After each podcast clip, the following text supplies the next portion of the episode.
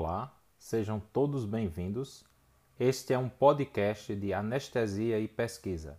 Eu sou Fabiano Timbó, criador do curso prático de redação de artigos acadêmicos que se encontra na plataforma Hotmart e pode ser acessado através do endereço http bit.ly barra curso artigo. O tema de hoje será Estatística dos artigos de medicina. Há muito tempo eu vinha me perguntando, cara, o que é que eu devo saber, o mínimo pelo menos, para entender os artigos da área que eu trabalho, da medicina em geral. Então foi através dessa dúvida e também na necessidade de compreender as evidências médicas, assim como a falseabilidade dos resultados, que no passado tanto foi defendida por Karl Popper, que eu achei um artigo publicado no JAMA em 2007, número 298, volume 9, página de 1010 a 1022.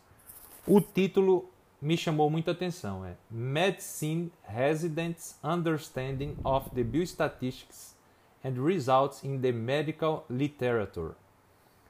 Esse artigo, ele faz uma busca em seis periódicos diferentes, na época em 2005, na tentativa de identificar exatamente a resposta a essa pergunta: quais seriam as estatísticas mais implementadas? Então, em 91% do que eles acharam dos artigos identificados havia a estatística descritiva. Ou seja, na maior parte dos artigos, eu deveria saber a média, a moda, a mediana, a amplitude interquartílica, intervalo de confiança. E esse foi um dos áudios do podcast já publicado aqui neste canal. Mas aí continuando a análise desse artigo, além da estatística descritiva, haviam dois testes de hipóteses que se repetiam. Um era o teste T de Student e o outro era o teste do Q quadrado.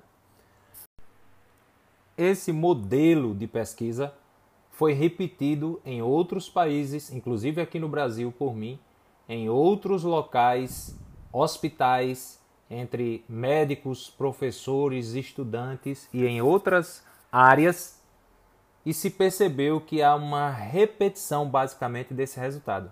Teste T de Student, teste Q quadrado e estatística descritiva.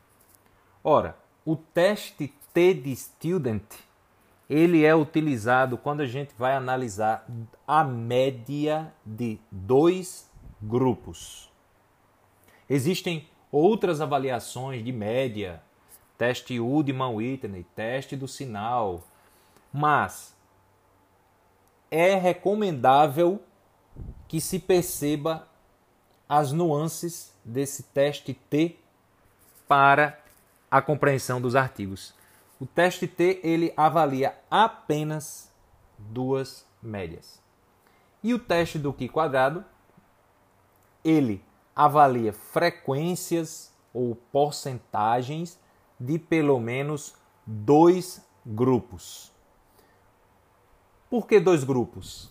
Acredita-se que na medicina é necessário que sejam dadas respostas rápidas às situações que aparecem no dia a dia.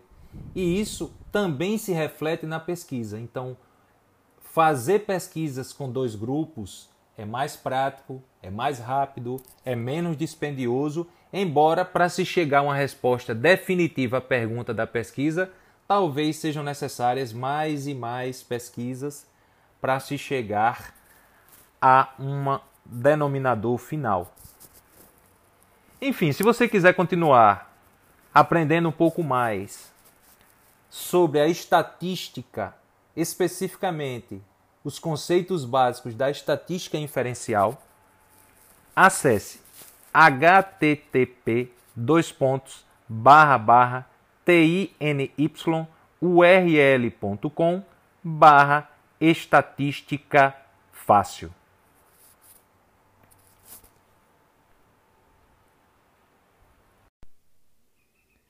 Espero que você tenha gostado e caso queira entrar em contato comigo, o meu e-mail é fabianotimbó@yahoo.com.br. Até a próxima. Um abraço.